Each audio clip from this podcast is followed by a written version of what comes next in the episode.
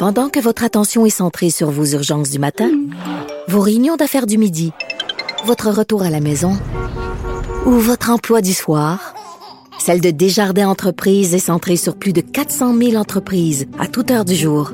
Grâce à notre connaissance des secteurs d'activité et à notre accompagnement spécialisé, nous aidons les entrepreneurs à relever chaque défi pour qu'ils puissent rester centrés sur ce qui compte, le développement de leur entreprise. Bon, on va dire les vraies affaires. Les nouvelles, évidemment, sont pas super bonnes au Québec. Quand il y a trois régions qui sont passées en alerte orange, on se doute bien que les nouvelles ne sont pas bonnes. Mais euh, il y a aussi euh, des exemples assez flagrants de relâchement qui nous indiquent ben, que les Québécois sont un petit peu en train d'abdiquer devant la COVID-19. Vous avez sûrement vu les images en fin de semaine dans le Journal de Montréal, Journal de Québec, de ces RPA, là, une résidence pour aînés où euh, des gens ben, portent le masque sous le menton, sous le nez, respectent pas la distanciation sociale. On va en parler avec Maître Paul Brunet, qui est président du Conseil pour la protection des malades. Maître Brunet, bonjour. Bonjour Sophie.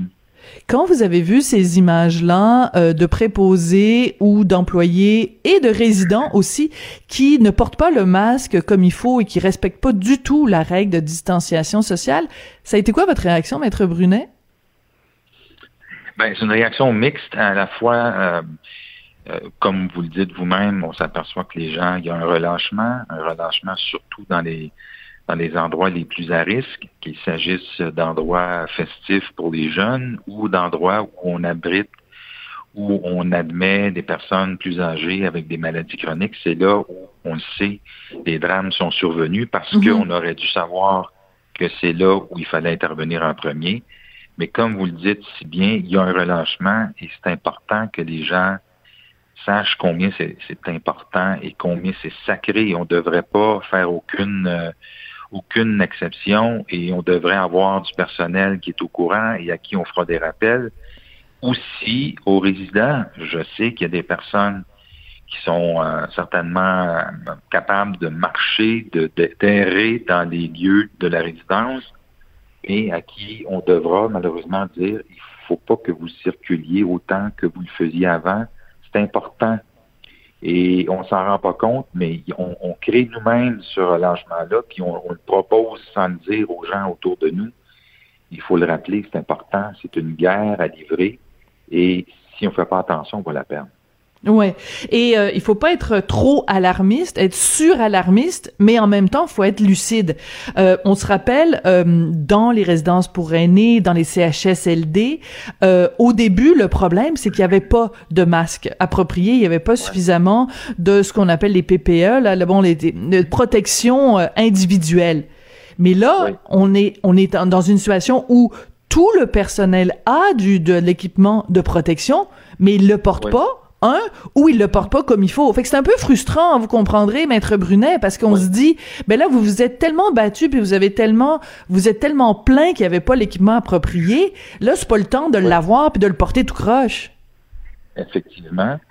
Et euh, il faut le rappeler, je, visite de temps en temps des CHSLD publics surtout. Et là où je suis allé, c'est assez euh, respectueux et assez rigoureux. Et peut-être que du côté privé, il y a un certain relâchement, mais ça prend des boss, ça prend des gens qui savent ce qu'il faut faire pour former et informer les gens, rappeler les consignes 100 fois sur le métier en refaisant notre travail. Il faut que les autorités continuent parce que, comme n'importe où ailleurs, l'être humain a tendance à oublier puis à pas penser que ça va y arriver. Mais c'est tout le monde qui est visé et euh, chacun d'entre nous sommes visés. Moi, je suis dans un bureau, j'insiste pour que les gens qui circulent mettent leur masque. Une fois ici dans le bureau tout seul, c'est une chose. Mais dès qu'on sort du bureau, il faut porter le masque. C'est une question de respect et de sécurité pour tout le monde. Oui, je pense à cette histoire, euh, maître Brunet, qui a beaucoup euh, fait jaser la semaine dernière. C'est quand euh, le ministre Dubé avait dit faussement qu'il y avait une, une coiffeuse à, à Tedford Mines qui s'était promenée dans différentes résidence pour aînés, sachant qu'elle avait la COVID et qu'elle l'a, elle l'aurait donc transmis à différentes personnes. Après, on a appris qu'elle ne savait pas, donc elle était asymptomatique. Elle savait pas qu'elle qu'elle l'avait, mais il reste que elle s'est promenée quand même dans différentes résidences pour aînés, qu'elle a coiffé des gens là-bas, et euh, on a tous eu un, un pincement au cœur parce qu'on sait qu'au début de la pandémie, c'est dans les résidences pour aînés et auprès des CHSLD qu'il y a eu le plus de cas. Donc, comment expliquez-vous que le message se rende pas? On a tellement eu peur, puis il y a tellement eu des histoires sordides. Comment se fait-il que cette image-là nous ait pas plus pris au cœur et qu'on soit pas plus euh, vigilant aujourd'hui? Ben, parce que on, oublie et on fait pas attention tout le monde a le droit de se faire coiffer dans les centres d'hébergement puis dans les APA, on en convient, mais le personnel, qu'il soit du personnel salarié de l'établissement ou les, fournisseurs externes, devraient tous et toutes porter le matériel, le masque, dans, dans certaines situations, même la visière.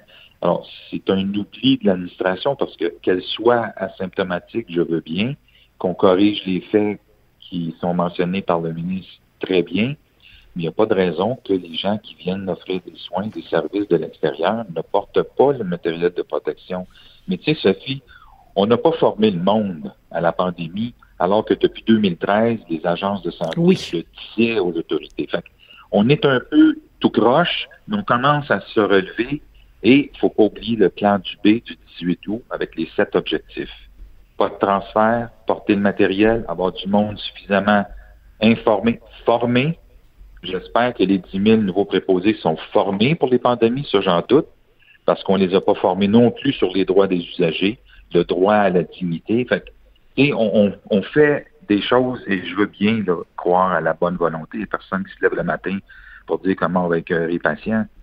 J'essaie juste de dire qu'on est un peu tout croche, ça coûte très cher, on n'était pas planifié, on n'était pas organisé, on n'a pas fourni de matériel. Est-ce qu'on en a assez aujourd'hui dans les résidences privées? Je l'espère, on prend pour acquis que c'est le cas et que les gens sont formés. Il faut former le monde sur comment porter.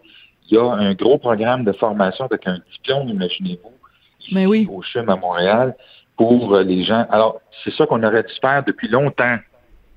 On ne l'a pas fait. Mais mais je vous sens très en colère, euh, euh, Maître Brunet, et avec raison. Je veux juste revenir sur ce que vous m'avez dit, parce que c'est un petit peu passé entre les lignes, mais je veux vraiment que vous nous disiez ce que, vous pensez de ça. Vous nous avez dit que les gens, les 10 000 préposés aux bénéficiaires qui, qui commencent euh, donc leur, leur, leur travail, qu'ils n'ont pas été formés pour respecter la dignité des patients. Qu'est-ce que vous voulez dire? Ben, Sophie, c'est le fun de dénoncer, mais on peut faire aussi de la pédagogie. Et j'ai offert au, ministère de la Santé que le Conseil pour la protection des malades, qui donne déjà des formations sur les droits des usagers, pourrait faire un crash course d'une heure sur les droits des usagers pour montrer aux nouveaux employés que les, usagers ne sont pas des objets de soins, mais des sujets, des hmm. personnes à part entière. Et ça, ça fait une différence quand on donne cette formation-là. Puis on m'a dit merci de l'information, M. Brunet. Euh, bon, allez vous faire paître. Alors, on Êtes-vous sérieux? Ah non, je veux ben, juste, non, non, c'est important, là, ce que vous me dites. Maître Brunet, vous me dites aujourd'hui que vous avez offert, puis c'est pas compliqué, là, une heure de formation sur, je sais pas combien d'heures de formation ils ont eu au total, là, plusieurs semaines, que vous avez offert juste une heure pour qu'on parle de la dignité des patients et ça vous a été refusé par Québec. On m'a dit merci pour l'information. Fait que, on va être encore là, dans quelques années à blâmer puis à, dire que le personnel est mal formé puis sait pas que les gens ont des droits. Oui, mais c'est parce que là, on a une occasion de le faire, en tout cas, on l'avait, puis on ne l'a pas prise. Fait que c'est toutes sortes de petites choses qui, malheureusement, depuis toutes ces années où je porte parole, Sophie, je les ramasse. à un moment donné, je me choque parce que c'est année de répéter, tu sais. Alors, mais voilà, c'est ça la situation. Puis on va continuer à déplorer à dénoncer le fait que des gens ne sont pas respectés parce que souvent, c'est le fun de dénoncer, mais ça aurait été bien de faire de la pédagogie où on en avait l'occasion. Et moi, je trouve ça, je n'en reviens pas. Je me, je m'attendais pas du tout à ce que vous me disiez ça. Et les, non, mais maître Brunet, les deux bras m'en tombent parce que c'est pas comme si vous aviez euh, pas une expertise dans ce domaine-là. Ça fait des années qu'on vous entend, maître Brunet, comme ambassadeur, comme porte-voix pour ceux qui n'en ont pas de voix au chapitre. Et c'est quelque chose qui est tellement clair, qui a tellement été euh, mis en lumière euh, au, au moment, au pire moment, aux heures les plus sombres de la pandémie, à quel point justement la dignité des malades, la dignité des personnes âgées n'était pas respectée, ça me tue ce que vous me dites, que vous ayez offert vos, services et que c'est, ce soit une fin de, non-recevoir. J'espère que Monsieur Dubé, le ministre Dubé, va euh, entendre cette entrevue. On va s'arranger pour euh, contacter son cabinet pour que euh, il entende ce que vous avez à dire et et qu'il réagisse à ça parce que ça n'a aucun sens, Maître Brunet. Sophie, je suis d'accord avec vous et il y a bien d'autres affaires. Alors, dites-moi, c'est quoi les autres affaires? Ben, oui. Non, mais c'est parce que moi, je prends des notes, là. oui, mais ben oui, mais Sophie, tu sais, ne pas transférer le personnel dans les unités puis dans les autres établissements, ça fait partie de la formation du personnel pour la pandémie. Mais comme personne n'a été formé pour la pandémie depuis 2013, bon, on a commis des erreurs. Mais soyons un peu positifs ce matin, Sophie.